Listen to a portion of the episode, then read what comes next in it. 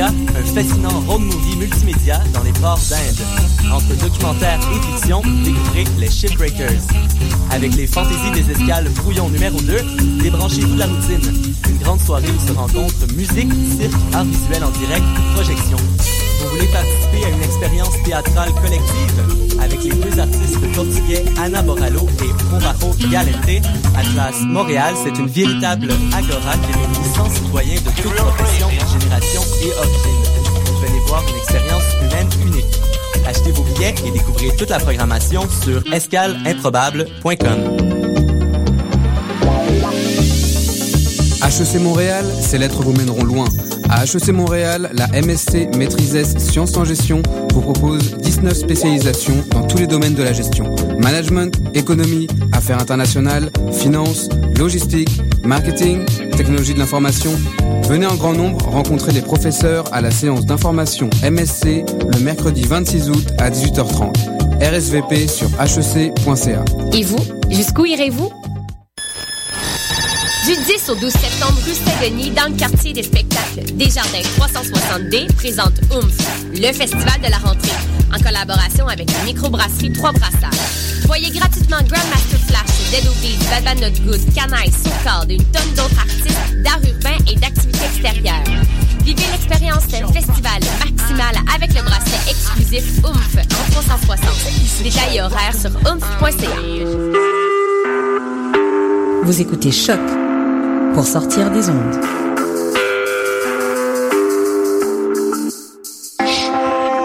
Podcast, musique, découverte. Sur choc.ca.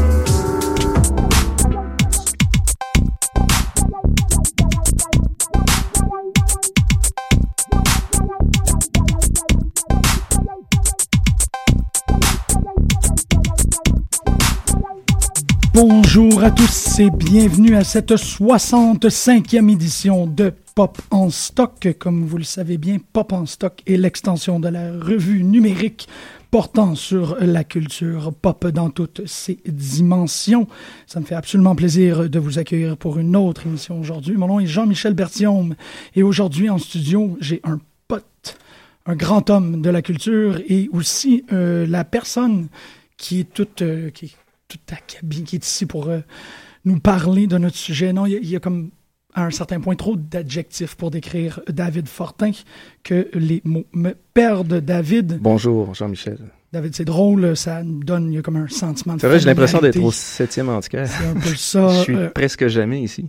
oui, mais aujourd'hui, tu l'es. Aujourd'hui, je le suis. Et c'est pas pour euh, des petites raisons, en fait, c'est pour des grandes raisons importantes. C'est que David, tu as été euh, la personne qui m'a présenté le sujet. Oui, euh, ça fait peut-être pas loin d'un an où je l'avais proposé pour le septième antiquaire à l'époque. Pour X raisons, j'avais l'impression que ça fitait là, mais, mais maintenant que je suis ici, je me rends compte que le sujet fonctionne beaucoup mieux à Pop en stock, finalement. Ben, c'est ça qui est particulier, c'est que euh, dans la préparation de l'émission, c'est comme ça qu'on l'abordait. Tu me disais, waouh, c'est fascinant de pouvoir avoir une émission sur un phénomène pop que de ton côté tu connais depuis si longtemps et que moi je découvre comme un nouveau-né Hmm. et qui, qui, qui se développe euh, en mon giron à ce moment. Et euh, ce phénomène-là, d'abord et avant tout, euh, gravite euh, autour de huit astres très importants, huit et neuf, dont un qui est ici en studio, très important, en fait, un, un des grands fleurons de la, de la couronne que l'on nomme Philactère Cola. Carniard, bonjour. Bonjour. C'est un honneur exceptionnel de t'avoir ici en studio. Euh, comme je disais et comme je vais le répéter plusieurs fois à l'émission, je suis surpris, étonné et euh, à court de mots euh, quand vient le temps de décrire l'influence que Philactère Cola représente pour moi et aussi en quel point est-ce que vous étiez euh, instinctif, intelligent, l'énergie aussi, il faut quand même mentionner l'énergie que vous avez donnée à ce projet-là. C'est pas mal exceptionnel, c'est pas mal unique et euh, Pop en se donne comme mission d'être un portail de découverte, d'exploration, de décortication aussi des phénomènes pop. Il n'y a rien de mieux que Philactère Cola pour parler de ça parce que vous avez fait ça, quoi, maintenant presque 20 ans, pendant presque 20 ans. Oui. Ça, moi, ça me sidère totalement. Mais rapidement, pour les gens qui ne seraient pas du tout familiers avec Philactère, comme moi je l'étais il y a maintenant un mois, euh, il y a un, bref extrait sur l'entrée de Wikipédia qui a été écrit par, euh, par l'un des vôtres, que je trouve qui, qui, brille particulièrement en description de, de votre projet. En quoi est-ce que euh, Philactère Collant pose un regard critique et politisé sur la culture populaire et la société en général, tournant en dérision les riches et les pauvres, les beaux et les laids, les vieux et les jeunes, les chats et les chiens, et surtout les concepteurs eux-mêmes. Philactère Cola insulte délibérément l'intelligence aussi bien que la stupidité. Cette description-là, pour moi, elle est totale. C'est exactement ce que, je, ce que je voulais savoir et c'est aussi euh, une confirmation que qu'est-ce que j'étais en train d'écouter, ça avait été reconnu pour l'intelligence que ça l'a. Euh, vous, avez, vous êtes des, pionniers du do-it-yourself. Euh, vous avez une intelligence euh, émotive et politique et humoristique et sensible qui est inégalée pour moi. Puis, je suis super, super, super content que tu sois là. Je suis super content d'en parler. Puis je suis super content que David existe. Puis, c'est juste le fun d'être à choc. Oui, ben, je, je suis content que ça t'ait plu à ce point-là, Jean-Michel, parce que je me doutais que ça fonctionnerait à Pop en stock et que tu aimerais ça. Euh, toi qui connaissais pas ça du tout il y a un mois et moi qui a suivi quand même Philactère Cola depuis l'époque de à Télécom 9, euh, en suivant avec les VHS et tout. Donc c'est le fun de pouvoir euh, t'avoir Carnia avec nous pour justement parcourir un peu historiquement toute l'évolution qu'a été euh, ce projet collectif-là, Philactère Cola. Mais euh, par un excellent hasard, juste avant de se lancer un peu peut-être dans, dans Philactère Cola, euh, il y a aussi un nouveau projet sur lequel tu es en train de travailler présentement qui euh, s'appelle Feuille morte. Et c'est un nouveau, un, en fait, c'est un projet de, de, long métrage, donc ton premier long métrage qui va être co-réalisé avec euh, d'autres personnes.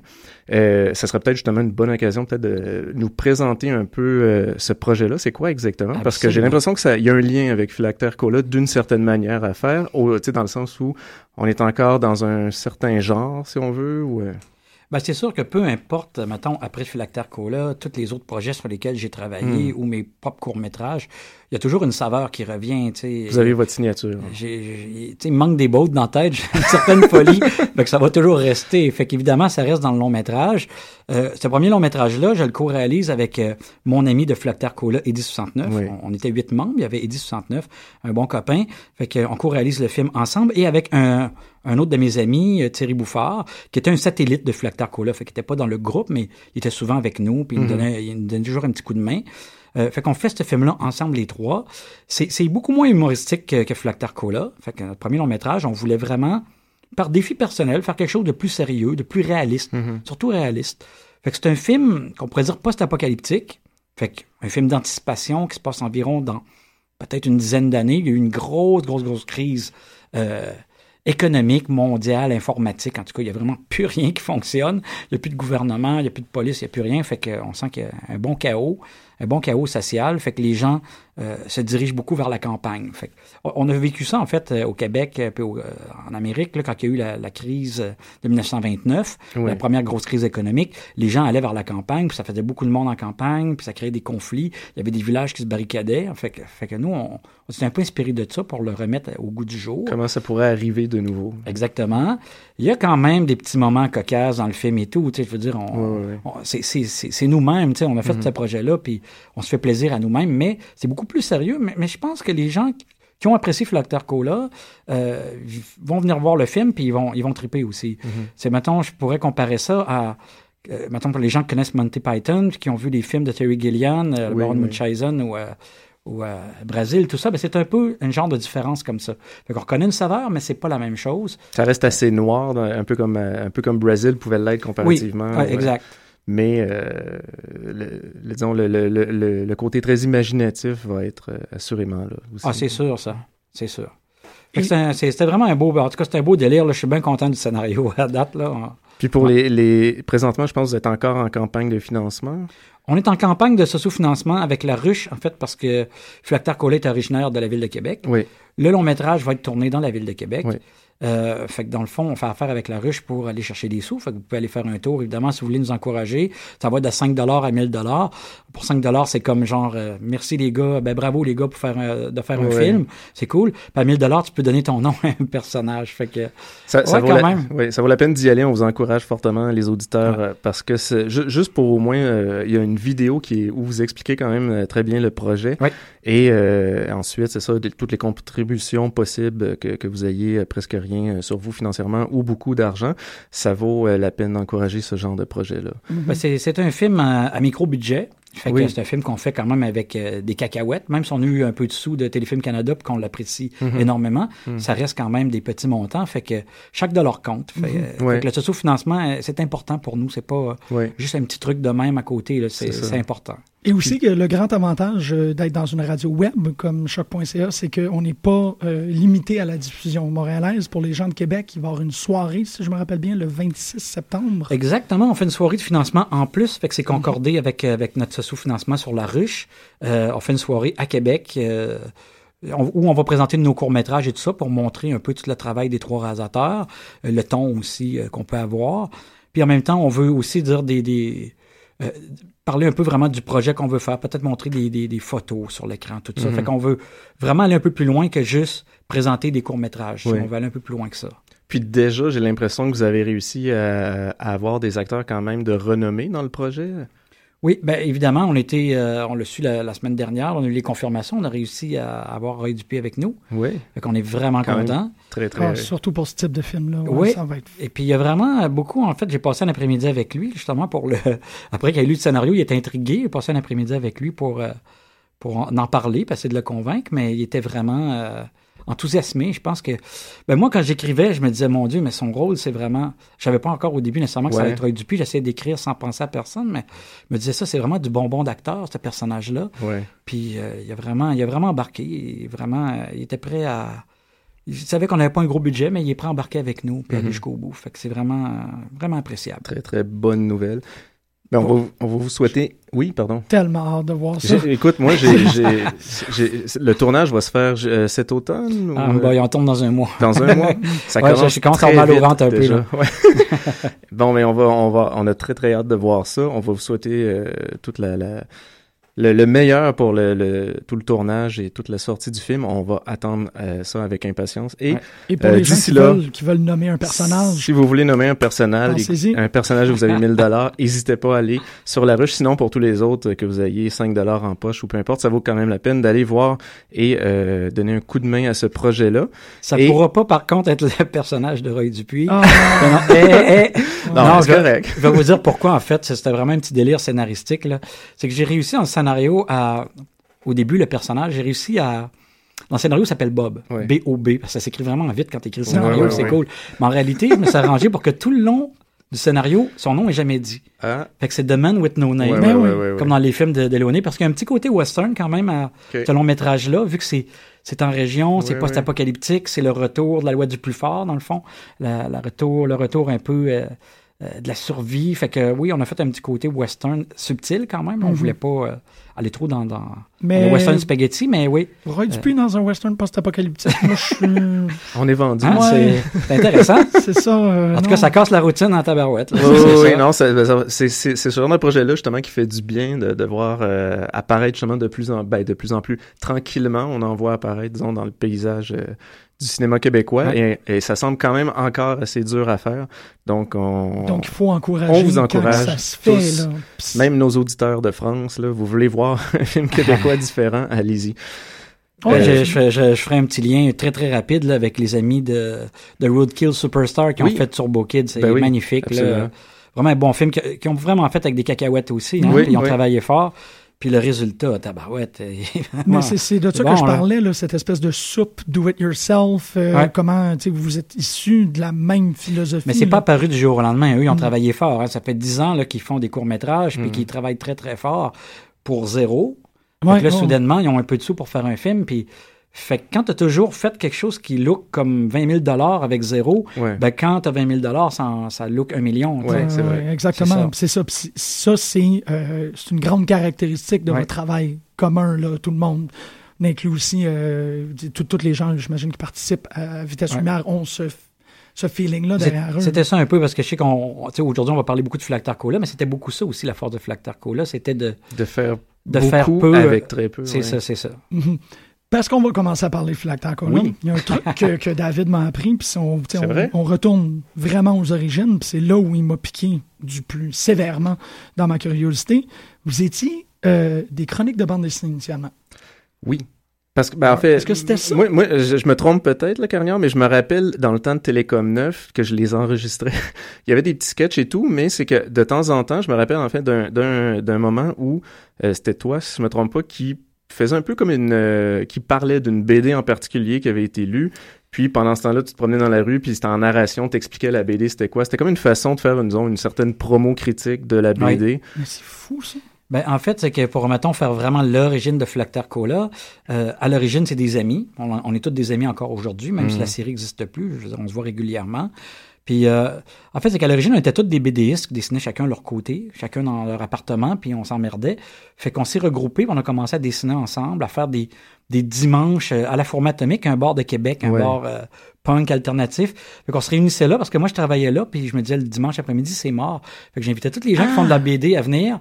Puis là, on parlait de nos BD, on, on montrait nos dessins, on se faisait des critiques entre nous. Puis fait que ça a commencé à mijoter comme ça. On a commencé à faire des soirées de, de bande dessinée en direct. Fait qu'on faisait des, mettons, les mardis soirs à la forme atomique. On, on avait des grands cartons, on faisait de la bande dessinée en direct. Les gens, les gens votaient des thèmes et tout ça, puis on dessinait en direct. C'était bien buzzant. Mais c'est fou. On a commencé à faire des petits sketchs à travers ça en vidéo pour, pour que ça fitte avec nos trucs, euh, avec, avec les BD en direct. Et là, c'est- tranquillement, c'est devenu euh, un projet qu'on a commencé à monter pour la télévision communautaire de Québec qui s'appelle Télévision Télécom 9, qui Ouais, n'existe ouais, plus, ouais. mais à, à l'époque, c'était Télécom 9, Télévision communautaire. On a monté un projet informatif sur la bande dessinée.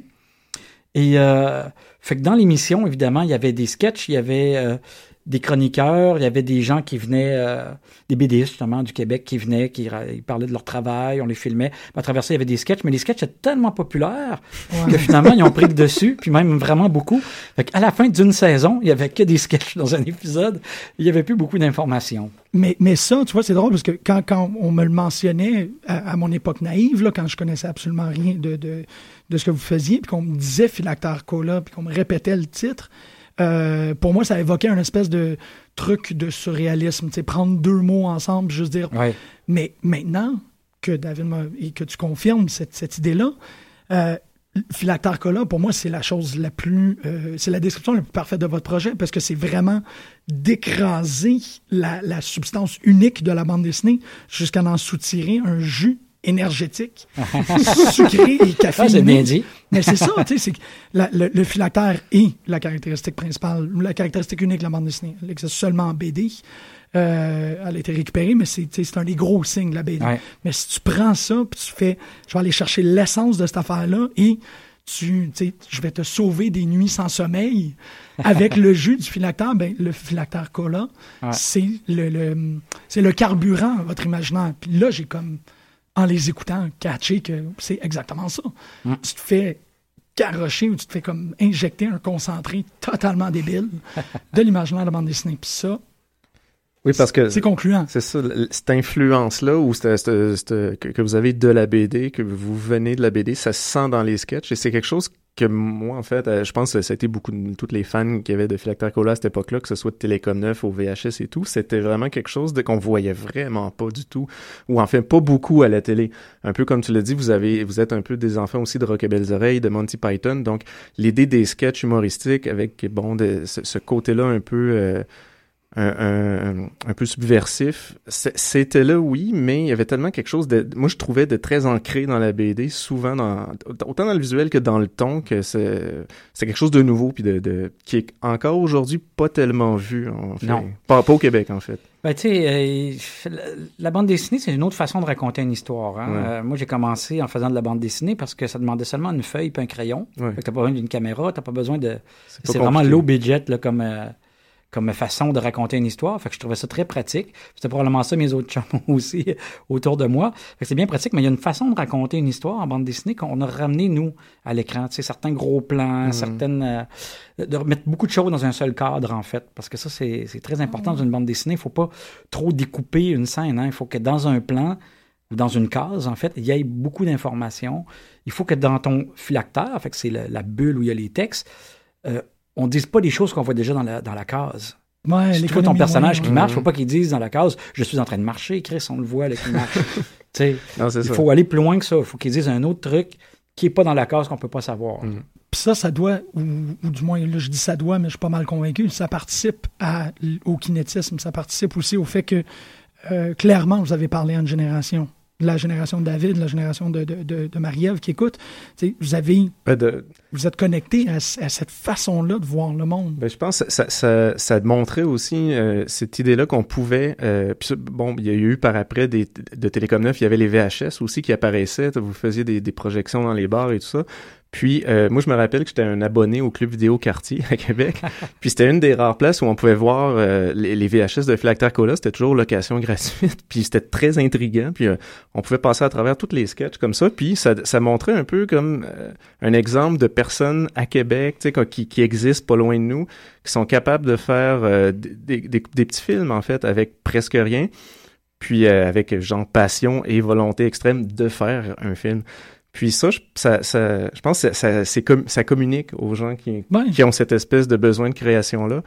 Puis euh, éventuellement euh, est apparu par après de, de quand même de Flactacola les mouvements euh, Kino qui, qui, qui avaient un peu cet esprit-là aussi. Donc c'est quand même euh, vous êtes vous étiez un peu avant-gardiste, je trouve, dans ce qui allait toujours un petit peu à l'avance de ce qui allait devenir un peu plus disons la, la, la norme dans, dans le disons le, le, le le, le, paysage audiovisuel au Québec, malgré que oui, il y a eu les, les oreilles et tout avant, il y avait quelque chose dans... Vous, vous étiez de votre temps, en fait, par rapport à ça. Avec la, c'est surtout avec l'époque, il y avait bon les caméras numériques comme tu, tu nous l'expliquais. On était en pleine révolution numérique à ce moment-là. Final Cut Pro et tout. Donc il y avait cette possibilité-là, vous avez sauté dessus. Oui, ouais, on l'a vraiment utilisé. Bon, on voulait tellement raconter nos histoires que dès que la technologie était disponible, parce que je me souviens dans les premiers premiers sketchs qu'on faisait pour la télévision communautaire justement, on avait deux lecteurs VHS un à côté de l'autre, puis il fallait calculer trois secondes dans notre tête pour faire les cotes. C'était complètement débile mental, tu sais, puis c'était laid, c'était pas beau. Ah non, ben bon. Oui, mais... Mais, c'est ça, évidemment, quand les, les, les, caméras mini-DV sont apparues, i8 mini-DV, qu'on pouvait faire du montage sur Final Cut Pro, évidemment, nous, on, a sauté tête première là-dedans, là. On n'a même pas hésité, c'était, c'était du bonbon, là, c'est sûr. Moi, c'est sûr que je reste aussi un peut-être un plus ou moins bon juge de tout ça, parce que est-ce que ça a influencé beaucoup de monde? Je le souhaite, évidemment. Je le souhaite bien, mais je ne sais pas à quel point. C'est dur à savoir aussi. Euh, moi, c'est sûr, quand je regarde tout ce qu'on a fait, je trouve ça drôle, mais c'est pas aussi tripant pour moi de le regarder que pour toi, exemple, parce que moi, je connais trop les facettes. C'est comme me regarder moi dans le miroir. je me trouve pas si beau que ça. quand quelqu'un me dit que je suis beau, je suis content. Ah, tu rayonnes. Ah non, non, vraiment. mais mais c'est ça, c'est ça que d'exceptionnel. c'est totalement normal que de l'intérieur, tu sois pas capable de regarder, de, de, pas de regarder, mais de voir ça. Euh... Nous, on l'a fait juste parce qu'on on avait du fun. On faisait, on s'est fait plaisir, on avait envie de faire un, un truc de science-fiction, on avait envie de faire un sketch euh, euh, avec euh, justement de l'action, avec des mhm. ninjas. On, se faisait plaisir. On pensait pas est-ce que ça va coûter ci ou ça, est-ce que ça va influencer une génération? Non. Mhm. On, était notre premier public. Ben c'est ça. Parce ça là-dessus c'est clair. C'est ça parce que vous faisiez tout vous-même. C'est peut-être ça aussi qui est, euh, je trouve, avec le recul. Puis, tu l'as remarqué, Jean-Michel, pour l'avoir écouté récemment, avec le bagage télévisuel que, que tu avais déjà de la télé québécoise tu, l'as remarqué autant que moi je le remarque d'une autre manière, mais c'est c'est dur de voir quelque chose d'équivalent au niveau de l'énergie qui est mis sur une série télé. Il y, a toutes sortes de, séries, que ce soit de, à sketch ou autres, qui, euh, qui, existent, qui peuvent être euh, intéressantes ou non, mais euh, cette énergie-là que vous avez mis à faire tout vous-même parce que c'était pas fait en studio, c'était fait euh, dans un garage quoi qui appartenait que vous que vous louiez ou autre, mais c'était vraiment les, autant les décors, la construction de, de, de tous les décors, de, de, peinturer, de faire tout de A à Z à chaque jour, autant de, de défaire le tout le soir. C'était ça c'est c'est, c'est quand même incroyable quand on regarde le résultat, à quel point il y a, il y a une qualité esthétique visuelle, c'est, c'est surprenant. C'était beaucoup de travail. hein. On a tous perdu nos blondes pendant cette période-là. c'est pas une blague, là. Ouais. Mais c'est, oui, mais en même temps, on était les deux pieds dedans, puis on- il fallait le faire. C'était la chance un- de notre vie. Le rush à donner. Ouais, mais c'était c'était des heures de travail de dingue là, puis c'est pour ça qu'on n'a pas continué c'était peut-être pas une chicane entre les membres du groupe et des égaux euh, démesurés de, de Guitar Hero là c'est c'était seulement juste que on était on était épuisés puis, euh, ça n'a pas été renouvelé puis en même temps ça nous faisait pas vraiment de peine dans un sens Mhm. parce que c'était on était vraiment fatigués c'était beaucoup de travail tout faire là. Oui. Oui, parce que c'est ça, le, le parcours en fait euh, du projet euh, à partir Télécom 9 s'est transformé aussi avec les, les, les copies VHS qui apparaissaient dans les clubs vidéo et euh, bon, en parallèle à ça, vous aviez aussi d'autres projets, des courts-métrages et tout. Et éventuellement, vous a- vous, vous êtes ramassé à pouvoir faire euh, deux saisons à Télé-Québec. Et euh, entre-temps, il y a eu un, un, un essai avec euh, Télévision 4 saisons. Oui. Donc, euh, qui avait p- pas marché autant que vous vouliez. Non, on s'est rendu compte que le fameux mouton noir, il était blanc tendu, hein, parce que il était pas noir pantoute. Non, ouais. Non, non, non. c'est ça. C'est vraiment là. euh, en fait, c'est ça. ils ont été les premiers à nous approcher après la télévision communautaire. Ouais. euh, parce qu'on avait un certain succès, là. Puis ils ont été les premiers à nous approcher.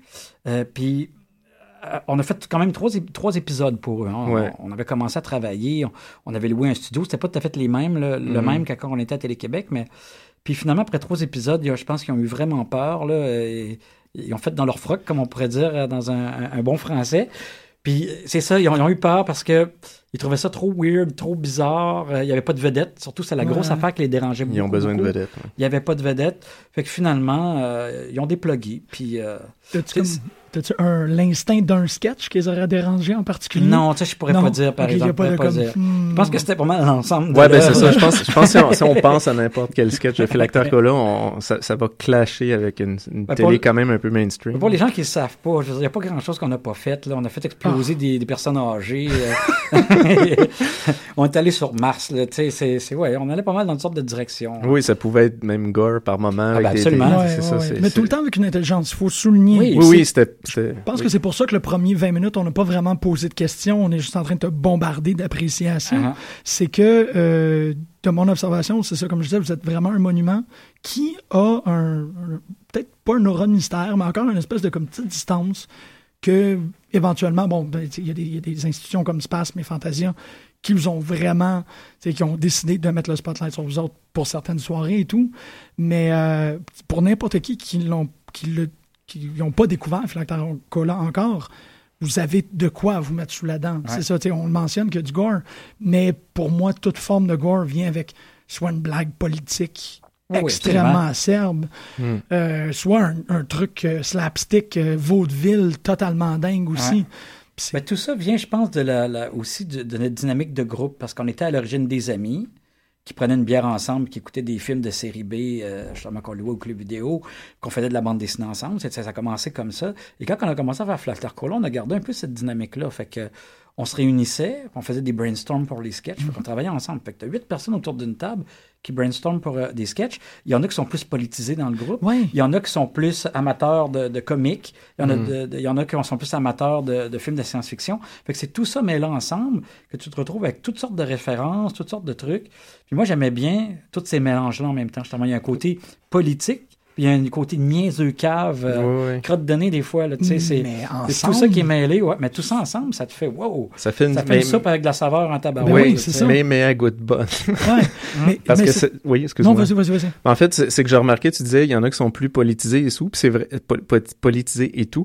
Et c'est vrai que euh, je, je réécoutais des sketchs justement pour me préparer à l'émission, puis je me rendais compte qu'il y avait quand même des choses qui revenaient souvent, comme bon la minute du patrimoine qui est repris, euh, les soldats, là, la, la tranchée en, en, en, f- Ouais. en folie, où je, ben, je suis plus sûr exactement le La titre. tranchée s'amuse. La tranchée s'amuse, euh, ou euh, même même des des, sk- des courts métrages que tu avais fait euh, sur les, les les les premiers Canadiens français à aller sur la lune ou sur euh, dans l'espace. Ou euh, bon, il y a, il y a toujours ça, puis même feuille morte à la limite euh, avec cette idée de la feuille d'érable avec du sang et tout. Donc il y a- Ah ouais. il y, a toujours un aspect un peu euh, euh, histoire du Canada ou qui est, qui est pas loin ou qui, qui traverse un peu ça. C'est souvent ancré, en fait, là, j'ai l'impression, Ouais. à, à ce niveau-là. Ben, c'est sûr que euh, tu sais, chaque, chacun a des raisons différentes euh, de faire des films. Chaque Mm. auteur ou chaque, chaque réalisateur a des raisons différentes. Il y en a que c'est pour faire de l'argent, il y en a que c'est pour se faire connaître, il y en a que c'est pour se poigner des filles, il y en a que, ben oui. Euh, il y en a que c'est pour gagner leur vie, puis... euh, mais moi, c'est sûr que c'est un petit mélange de, de tout ça, là, mais, tu sais, mais en réalité, moi, ce que je trouve important le plus, c'est que j'ai- j'ai, c'est peut-être mon adolescence punk, là, où, euh, tu sais, euh, j'ai j'ai besoin de sentir que je change le monde. Mais en même temps, j'ai pas envie de le faire à coup de batte de baseball en face. Pense comme ça, pense comme ça. Ouais, non, ouais, ouais. tu sais, quand tu arrives trop brusquement devant les gens, hey, mange bio, arrête de manger de la viande, ça leur fait peur, tu sais. Ils ils ont pas envie que leur Ouais, c'est confrontatif. mais c'est c'est raide, un peu trop raide. C'est comme un débarquement viking. Là, tu Tu fais peur au, au monde. Fait que quand tu arrives, quand tu avec un, un message, mais qui, qui, qui coulait à travers une histoire vraiment qui est tripante, là, les gens, ça va leur rentrer dans la tête, ça va planter une graine. Moi, c'est beaucoup plus comme ça que je le vois. Fait qu'on plante une petite graine. Le monde écoute un film, dit Oh, boy, oui, c'est vrai que c'est pas cool ce qui est arrivé, je devrais peut-être faire attention à ça la prochaine fois. Je vais donner un exemple, en fait, que je trouve le fun, qui n'est pas nécessairement d'un de mes films, mais c'est mon père, tu sais, c'est- un, un gars travaillant, c'est un bon bonhomme là, de la classe moyenne, mais, mais c'est une sorte de Elvis Gratton un peu. Non, non, mais c'est correct, je pense que... On, mais c'est, mais comme je disais, c'est un, bon Jack, c'est un gars travaillant, puis tout ça, mais... À un moment donné, il, il- il est allé voir le film Crazy, puis il me dit Hey, euh, Carnier, euh, j'ai vu ce film-là, puis sérieux, ça m'a fait poser plein de questions. Puis un jour, j'apprends qu'un de mes enfants est gay, euh, je vais bien le prendre. Mais ça, moi, je trouvais ça merveilleux d'entendre ça. de- Parce qu'il arrive de loin, je veux dire, je sais que son, son enfance n'a pas été nécessairement évidente non plus, fait qu'il arrive de loin, puis que ça l'aille semer cette graine-là dans sa tête, je trouve ça merveilleux. Puis le film Crazy, d'ailleurs, c'est un film québécois que j'aime beaucoup. Ça est un bon exemple d'un film qui amène un message, mais qu'en même temps, qui est super le fun à écouter. Le- Oh, la musique est écœurante, la DA est écœurante, les acteurs sont écœurants. C'est un bon film que tu peux écouter juste comme ça, sans te poser de questions, mais qui t'a quand même planté une graine. Et c'est toujours ce que j'essaye de faire dans mes affaires, dans mes films, dans mes courts-métrages. Puis dans Flactar, c'est ce qu'on essaie de faire aussi. C'est de pas juste donner de la saucisse, qu'il y ait d'autres choses, qu'il y ait des légumes aussi. pendant le premier épisode, euh, la- l'espèce de pastiche de zombies où les gens euh, infectés deviennent des policiers. Oui. Ah, moi, oui, c'est oui, ça, oui. moi c'est- c'était ça que je voulais que tu répondes tantôt, que j'étais comme, qu'est-ce que TQS a eu peur? Ah, ok. Ça, ça part raide. Ah tu Oui, oui, oui, je me comme, rappelle de ça, oui. Ah, et Là, on, prend position, euh, on prend en position assez clairement que la police, c'est des zombies. Désolé, c'est des polices en, en ondes, mais bon, c'est une position qu'on prenait. Ben oui, ben en fait aussi, faut, c'est que ça, c'était une, une référence au film euh, euh, Invasion of the Body Snatcher. Ouais. Oui. Fait que c'est vraiment une référence. On a refait presque le film pareil, sauf que là, c'est avec des policiers au lieu d'être des sortes de zombies, tu sais. Fait que tout le monde se transforme en police. N'importe pendant qui pourrait être une police. Non, c'est ça, oui, tu sais, on sait pas. mais mais c'est le fun, ça. Il y a souvent ces, ces petits clins d'œil-là, cinématographiques, cinéphiliques, disons. Euh, vous aviez pris aussi à un moment donné le, le cowboy de, de Future World pour Ouais. le, le, le, ren- le mettre à la ferme. Ouais, si- non, c'est un Terminator. Mais c'est vrai que Ouais, tu enlèves la dans ma face, tête, c'était le cowboy de, de, Ouais. de, de Future World, mais bon. Il- mais, Ah. mais, mais mis dans le contexte de, on le met à la ferme, Ah, puis bon, ouais. il est juste euh, en train de faire les travaux. On, fa- ben, on faisait beaucoup de références comme ça. Il y a un autre truc, c'est un personnage, ça s'appelle le, le sketch s'appelle le chômage. Puis c'est un gars qui tombe sur le chômage, puis lui, il est vraiment dans un bootcamp, là. C'est vraiment l'enfer, son affaire, là, pour, euh, pour le chômage. C'est vraiment difficile, en tout cas. et, et, et quand il, quand il va voir un agent de chômage, les questions qu'il lui pose, c'est les mêmes que dans Blade Runner. Fait que t'es dans un désert, il y a une tortue. C'est Wow. les mêmes, mêmes questions de merde, là. Non, non, nous, on, nous, on trouvait ça drôle. Ben, mais c'est- il y a personne qui s'en est rendu compte, là. J'avoue que vite de même, je la replace pas le sketch, mais j'ai juste le goût de le voir. Mais c'est Mais- c'est mais il y en hier a- soir, assis sur le divan, à écouter votre rétro vers le futur. Rétro vers le futur. Puis de ouais. voir, tu sais, tout, tout Back to the Future est là. Puis là, il y a un moment où c'est pas Gorge McFly, c'en est un autre. Puis là, là, tu fais, attends, là, vous avez fait une dystopie à l'intérieur d'un film Ouais. bien connu. Puis c'est ça, tu sais. Je me lève, je me tourne à, à- à ma femme, je suis comme, tu te rappelles-tu de ce sketch-là? Comme, ouais, un peu, tout. Il devient son propre demi-frère. c'est donc, Puis, parce, il devient son propre demi-frère parce qu'il a provoqué une relation sexuelle entre le cadavre de l'homme. qui Tu sais, c'est comme il y a un moment où vous avez bifurqué du scénario original, Pas mal, ouais. puis vous avez suivi ça jusqu'au bout, jusqu'à temps que ça devienne une des affaires les plus corrompues que je peux imaginer. tu sais, c'est juste comme. Ah! Puis de changer l'acteur, puis là, toi, c'est toi qui joues Ah ouais. le, le, le McFly. Ouais. Ben, Merdi. Merdi, c'est- c'est- c'est du culture jamming. Vous avez repris ça, vous avez fait non, on est capable d'aller dans une autre direction, puis de présenter ça à une, une jeunesse influençable. Ah! Ça, Non, non, non, oui. puis- dépasse. Puis, puis ça, on pourrait en nommer jusqu'à demain. Je veux dire, Ouais, le, bon, le- la- effectivement. le retake de, de Roméo et Juliette avec Coke versus euh, Pepsi. Ouais. Moi, j'avais adoré ce Mais c'est un bon exemple, ça. Mais- C'est vraiment bien écrit, sans Mais, plus. mais c'est euh, ça, c'est ouais. qu'au-delà du, du gag évident, c'est il y, a- il y a plein de réflexions super géniales là-dessus sur justement ce- cette société de consommation sur maintenant les, les à l'intérieur des écoles le, le, c'était- je Ben, pense que ça a dû sortir à l'époque où il y avait eu les, les trucs avec euh, Ben oui, les, c'était les ça. machines à coke. Ouais. Exactement, c'est ça qu'on voulait faire en fait, parce que dans les écoles, ils ont commencé à mettre des, des, des machines de Coke et Pepsi, puis nous, on trouvait que ça avait pas de bon sens, fait que on a fait Roméo et Juliette, mais avec le Coke et Pepsi, puis ils sont tous gros, les jeunes sont tous gros, mais ils parlent tout en vert, là, vraiment comme euh, dans, dans, dans Roméo et Juliette de Shakespeare, c'est vraiment tout en vert, mais avec des, des mots de boissons gazeuses et tout ça, c'était assez les, débile. les Pepsi et les, les Coke- cocapulets. Les cocapulets. Cocapulet. Puis ce qui est drôle, c'est qu'à la fin, bon, pour ceux qui ont jamais lu Roméo et Juliette, je vous l'apprends. Ouais. Roméo et Juliette meurent à la fin. Ouais. ils s'empoisonnent. Et d'où dans le sketch, ce qui fait qu'ils s'empoisonnent, c'est qu'ils boivent de l'eau. Ben oui. Fait que c'est super amusant, puis on se bidonne, mais, mais c'est vrai que tu l'écoutes objectivement, tu fais Wow, tu sais, ça poussait loin, là. Ah ouais. Puis ça poussait loin. Ça, c'est une question qui est quand même assez personnelle par rapport à tout ça. C'est que euh, on a mentionné qu'on fait le septième ensemble, puis des fois, et même souvent, on a des, des euh, l'attraction vers l'expérimental. De vouloir pousser, puis vouloir, quitte à perdre de la compréhension, juste d'aller tellement loin à un Ouais. certain point. On a fait des épisodes où est-ce qu'on n'avait plus la même identité. On a fait des épisodes où, où on a fait semblant qu'on faisait de la radio dans les années, dans les années 20. tu sais il y a un sacrifice de, de, de, comme, de reconnaissance. Est-ce que c'est quelque chose que vous avez frappé ou est-ce que c'est quelque chose que vous, que, pas que vous ignorez, mais que vous avez juste fait comme, c'est correct, on, peut se rendre loin. Est-ce qu'on fait Oui. confiance à notre public de même? Parce qu'il y a des trucs qui sont tellement poussés dans votre corpus. On, on faisait pas nécessairement confiance au public en général, évidemment, là, parce qu'on savait qu'il y avait des références qui étaient pas évidentes. On savait qu'on allait dans des directions qui étaient weird. On faisait confiance à certaines personnes. On dit, il y a- il y, a du monde qui vont le comprendre, qui vont trouver ça drôle. Mais comme je l'ai dit tout à l'heure, on était notre premier public. Nous, on se faisait plaisir à nous-mêmes. On Ouais. s'est dit, si nous, on trouve ça drôle, mais en même temps, je sais qu'il y a des gars qu'on était les seuls à trouver drôle, là, mais tu sais, si on se trouve drôle, si on a envie de le faire, déjà, je trouve que c'est un bon départ. Quand j'écoute un, un de mes films ou un de mes courts-métrages, puis j'écoute mon montage, j'arrive à la fin, puis je suis un peu ému ou je ris, ben, je trouve que ça part bien. Tu sais, quand tu trouves même pas ça bon, ce que tu fais, bon sang, qui va trouver ça bon? Mais en même temps, des fois, on s'est trompé. Il y a des affaires que les gens n'ont pas compris, puis même nos fans invétérés, ils comprenaient pas le gag.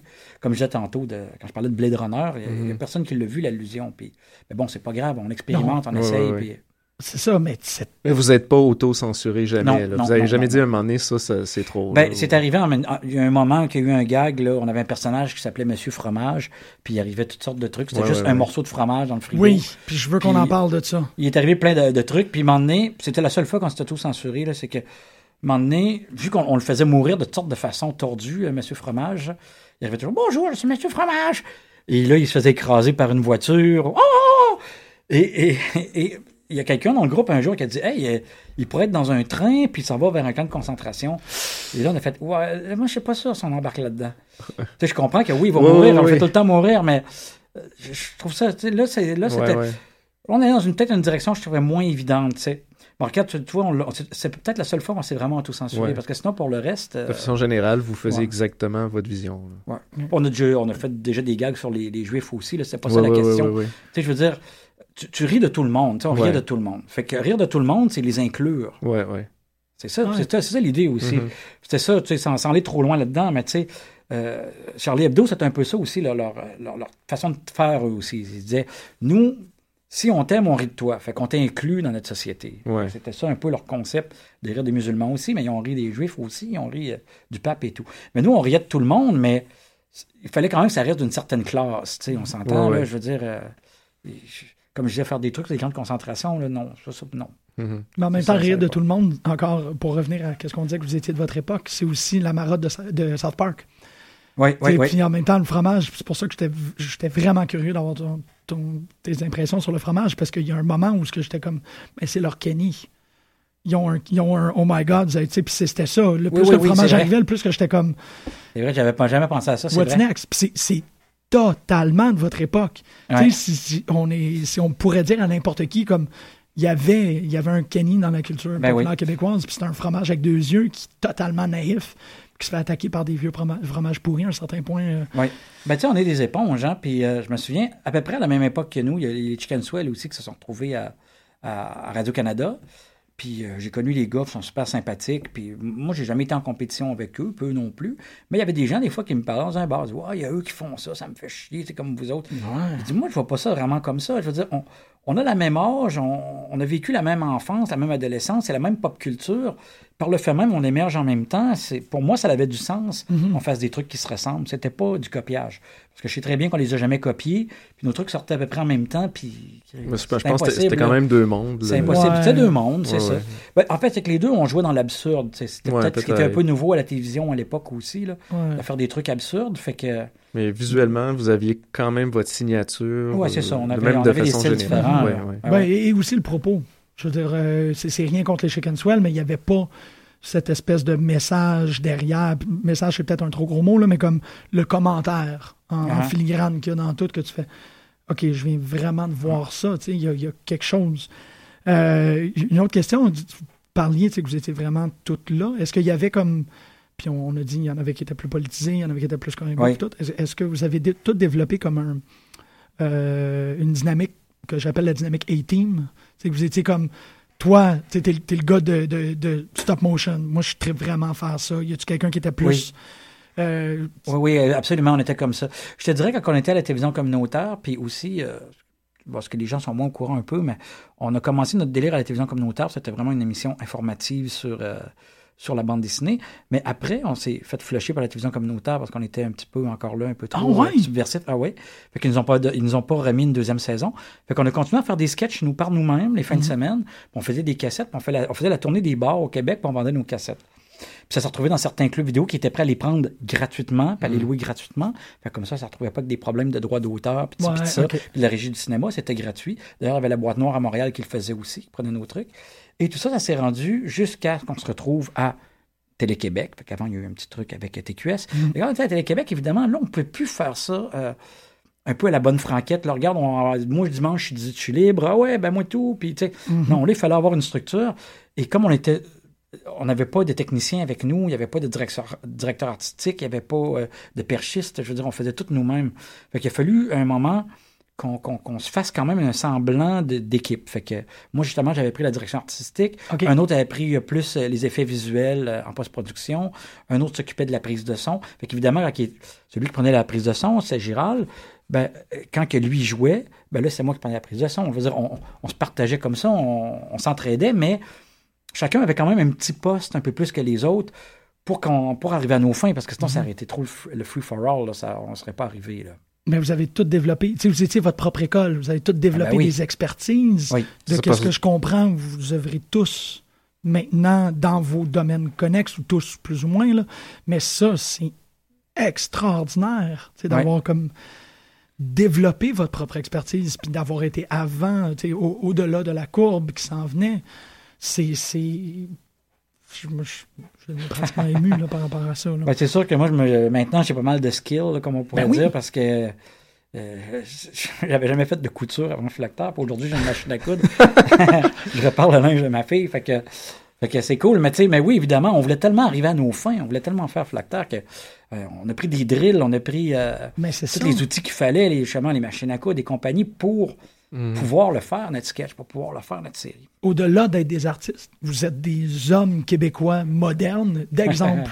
Tu sais, c'est comme, c'est un, non, c'est un espèce de message à oui, envoyer. c'est bon. Tu sais, les gars, si vous passez euh, plus que trois jours d'affilée ensemble à boire de la bière, faites des sketchs. Tu sais, on va boire de la bière puis on va C'était apprendre. ouais, c'était un peu ça, nous, en fait. Euh, on voulait comme aller plus loin que juste écouter des films, boire de la bière. On avait envie d'aller juste un peu plus loin de ça, de se dire... Parce que combien de fois on dit ça en chum, en écoutant un match de hockey ou whatever? Hey, euh, on pourrait faire telle affaire, euh, construire un deck, ou tu sais, de- n'importe quoi. Mais Oh, oui. faire, euh, ouais, on pourrait faire une vidéo avec, avec euh, mon iPhone, puis on le dit, on le dit, mais on le fait pas. Ben, c'est comme si Nous, on, allé- on l'a fait. On est allé Oui. plus loin que ça, on l'a fait. On l'a vraiment fait. Puis vous avez fait des trucs sur le voyage dans le temps que j'ai jamais vu dans aucun autre film, tellement que c'était, pardonnez-moi l'expression, mais mind-bending, cette espèce de descente des escaliers, tu retournes de 400 ans, puis là, il est comme, ah, ben là, je suis dans le passé, c'est le fun. Remonte les escaliers en courant, ben là, t'es remonté de 400 ans. Ça fait que t'es... Conceptuellement, j'étais juste comme, ah, c'est quoi cette histoire-là? Et je trouve que je prends ce moment-là pour dire, faites ça, c'est tellement cool, ça donne des tellement bons résultats. Mm. N'est-ce pas, David? N'est-ce pas, n'est-ce pas? autant qu'il y avait ça, mais autant qu'il y avait les, les, les sketchs, euh, que ce soit le cascadeur qui, qui, je pense, date de Télécom 9 ou enfin Oh, des vraiment débuts, qui, qui, débuts, qui, ouais. qui, est- qui, est- qui est- qui est quand même revenu souvent, qui est devenu un personnage culte, un peu comme Zobo d'ailleurs, euh, qui, qui l'a été d'ailleurs, notre ami Jake euh, a même fait euh, du speed Ouais. painting euh, de Zobo à un moment donné, en- dans- je pense dans la soirée hommage à, à, à Philactère qu'il y avait eu à Spasme. Puis, euh, euh, je veux dire, le, le, le Karaté Québec, tu sais, cette zone un peu plus euh, juste absurde qui était, qui était vraiment drôle et qui était quand même toujours un peu, justement, euh, très québécoise dans, dans, Ouais. dans, dans son mood. Là. Vous aviez cette force-là, je trouve, de, de ramener un peu, le, comme tu dis, le, personnage un peu graton, un peu Ouais. dans vos sketchs. Ben, c'est aussi Elvis Gratton, le, le premier film surtout. là, C'était Ouais. une grosse référence pour nous, ça que on, on- on réécoutait souvent, qu'on réutilisait dans nos, dans nos trucs. On avait, en fait, même je me rends compte qu'on avait des, des personnages, quand on faisait des brainstorms, on, a- on avait des personnages qu'on appelait le personnage Elvis Gratton, fait qu'on savait tout le monde, OK, ça va être un genre comme ça. Ouais, ouais, ouais. Ou le personnage, euh, ben, il y a des quartiers de Saint-Roch. Le personnage Saint-Roch, le personnage Saint-Sauveur, tu sais, on savait déjà Ouais. Ok, ouais. pas mal où ce qu'on s'en allait. comme toutes des unités dans un grand cerveau qui se. Exactement. Tu sais, on, on se on était des, des bons chums, là. Fait que tout, tout a- on, on se complétait vite, rapidement, là. Puis vous aviez même vous, occasionnellement des, des vidéoclips où vous faisiez comme un, un certain style musical, que ce soit new wave ou punk ou peu importe, où souvent tu chantais en fait. Là, Ouais. Puis musicalement, j'ai- euh, je crois que c'est votre, euh, j'ai oublié le- son nom, la personne qui fait le, le- Pasgraf. É- Eric Falsgraf, c'est lui qui faisait la musique pour tous Ouais, ces ouais, sketchs-là. Ouais, ça aussi, c'est quelque chose qui fonctionnait totalement. Vous auriez pu faire un album un peu, euh, même compilation CD. Ben oui. de- Mais tout ça, c'est évidemment, ça demande, ça demande, c'est sûr, ça demande des fonds puis du travail et tout ça. Mais oui, on, a- on, a- on avait une belle, euh, on avait vraiment eu des, on a vraiment eu des, des- de la belle musique pendant Ouais. toute la série. Puis Ouais. euh, Eric a travaillé très très fort là, à faire de la musique originale. Puis autant évidemment, on avait des faux vidéoclips, un peu comme Rocket pouvait en faire des fois. Mais Mhm. euh, on a fait des trucs new wave, punk, tout ça. C'était Ouais. bien drôle. Là. Ouais, ouais, ouais. Ouais. Là, je, je- c'est, très rapide. C'est une question que, j'ai posée, euh, que, je, que je pique à des CDR, qui est une émission que je joue ici le samedi matin, euh, mais que je trouve qui est très intéressante par rapport à ça. Tu- Vous étiez comme une bonne gang. Là, toi, tu habites à Montréal. Oui. Euh, vous, vous êtes présentement séparés. Il y a encore des gens Oui. qui sont restés à Québec, si je me rappelle bien. Oui, ben, je te dirais, mettons, euh, il y a moi et euh, Patrick Boivin, quand même, qui, qui est maintenant rendu assez populaire aussi sur YouTube avec euh, Oui. Oui. son C'était lui motion. qui, qui réalisait, je crois, la C'est lui qui des- réalisait, c'est ça. Euh, à l'époque, il portait le nom de psychopathe. Évidemment, Psychopathe. il s'est débarrassé Oui. de ce nom-là, mais euh, il y a, il y a Patrick enfants. Boivin, euh, il y a Strobe aussi, Jocelyn Simard qui est à Montréal. Sinon, le reste du groupe est à Québec toujours. OK. Fait que, euh, oui, oui. Mais la, la question, c'est, la formulation que je pique parce que ça, fonctionne avec mes obsessions. C'est que maintenant que toi, tu habites à Montréal, qu'est-ce que tu as conservé de Québec? Ou qu'est-ce que tu as amené de Québec Oh oui, excuse-moi, c'est qu'est-ce que. Ouais, que- ben, j'ai conserve sur ma feuille, là, mais que, comme.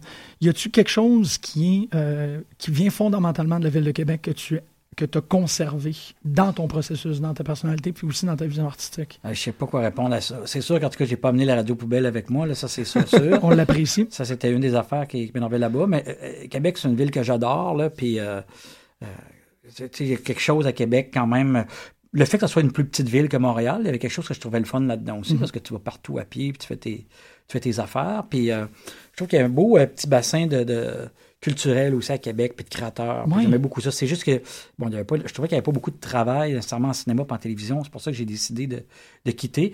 Moi, je pense que j'ai emmené mon côté. euh, mon côté euh, friendly là, de Québec, là, dans le sens que moi, je parle à tout le monde, puis je suis à l'arrêt d'autobus, puis euh, je vais parler au gars à côté de moi là, qui attend le boss. Oh, ouais, je suis vraiment comme ça. Wow. puis, oh, ouais, je, parle à tout le monde. tu sais. je, je suis de même. Dès que quelqu'un est sympathique, c'est mon ami. Je l'inviterai pas nécessairement à souper, là, mais ça va être mon ami. Dès que quelqu'un est fin et sympathique, Ouais, oh, ouais. oui, euh, j'entends un char qui n'arrache dans vroom, vroom, l'hiver, va descendre avec ma pelle, va aller, euh, va aller pelleter pour qu'il sorte de la neige, puis... euh, j'aide les vieilles à traverser la rue. je fais ces affaires-là. Ça, c'est quelque chose que je veux voir au moins une fois. Hey, c'est Carnière qui aide une vieille ben madame à traverser la rue.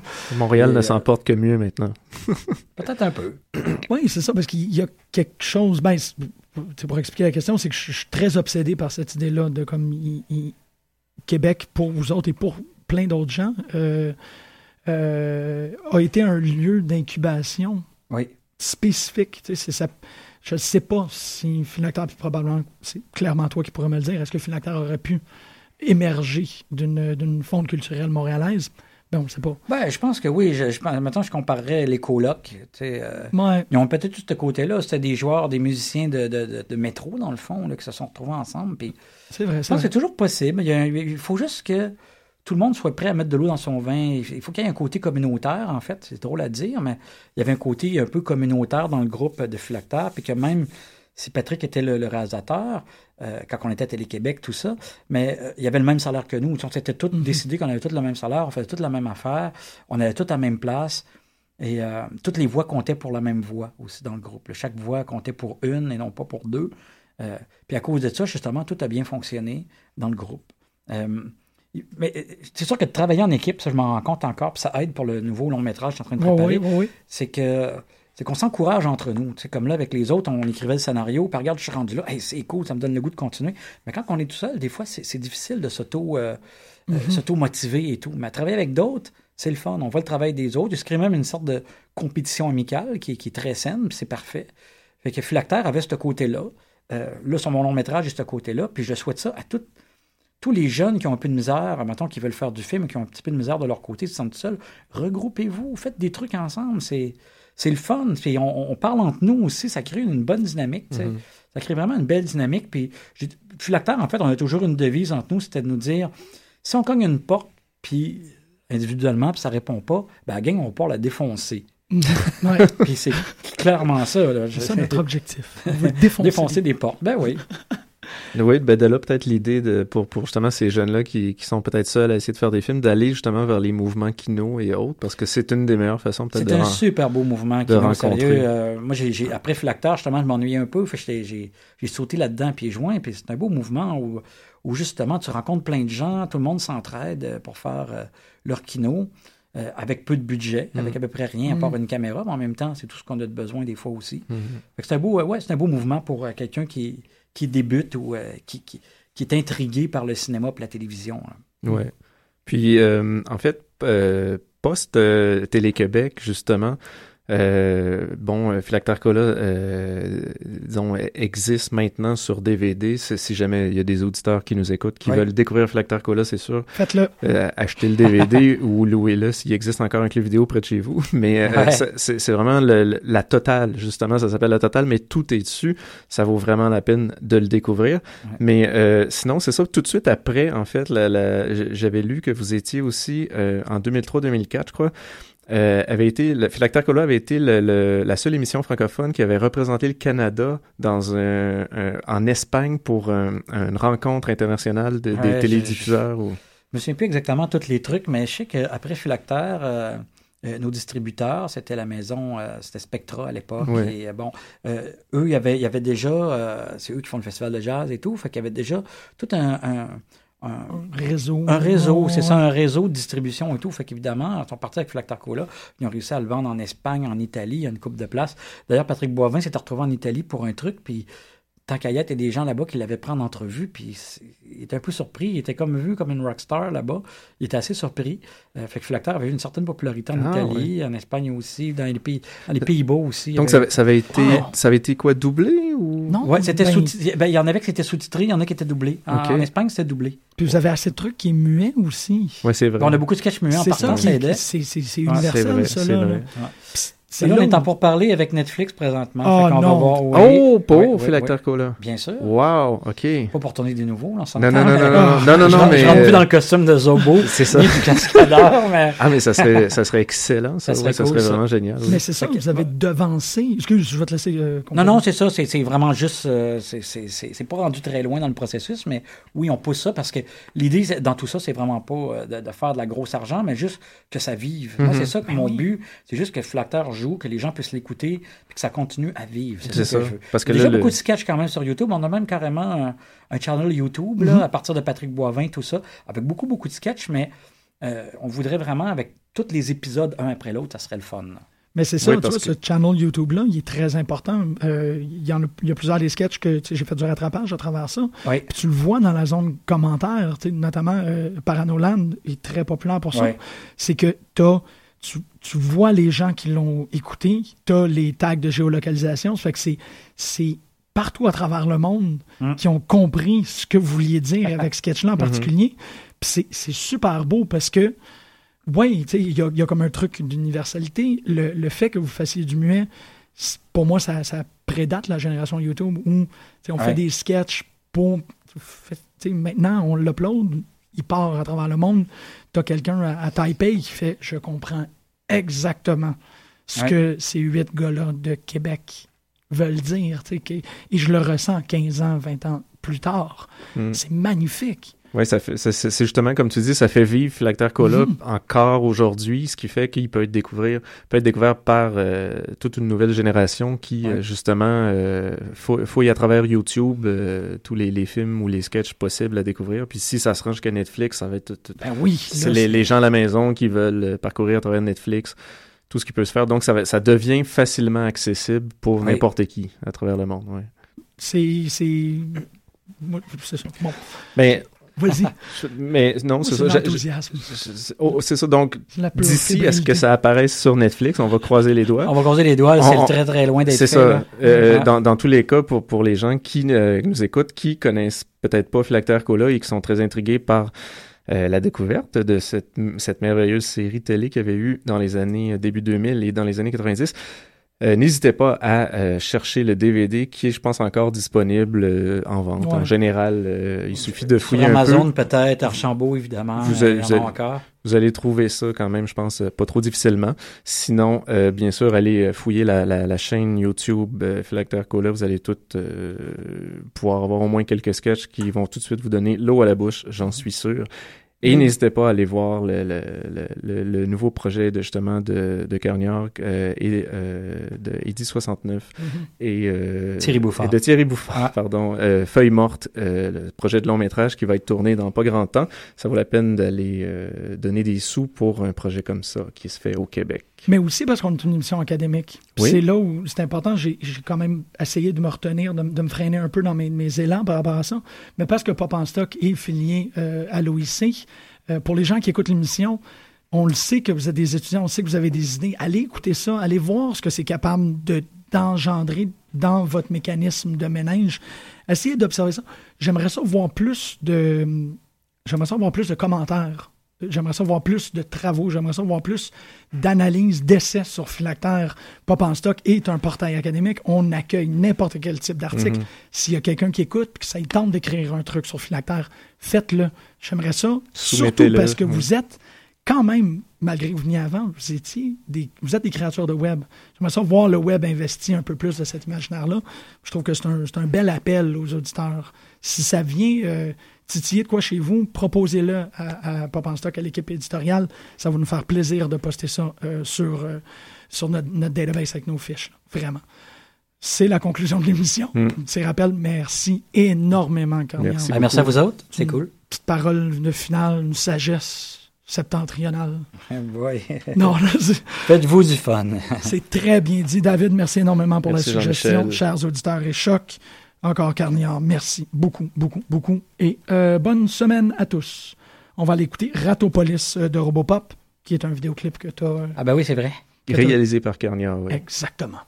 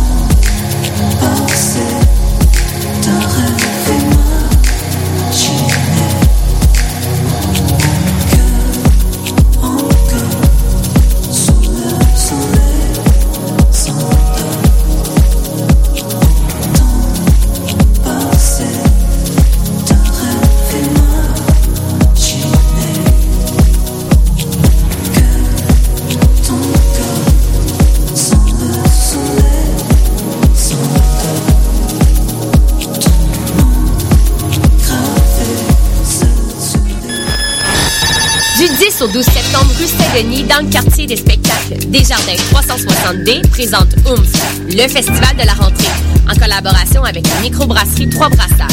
Voyez gratuitement Grandmaster Flash, Dead Obies, Bad Not Good, Canaille, Socard et une tonne d'autres artistes d'art urbain et d'activités extérieures. Vivez l'expérience festival maximal avec le bracelet exclusif OOMF en 360. Détails et horaires sur oomph.ca. HEC Montréal, ces lettres vous mèneront loin. À HEC Montréal, la MSC Maîtrise Sciences en Gestion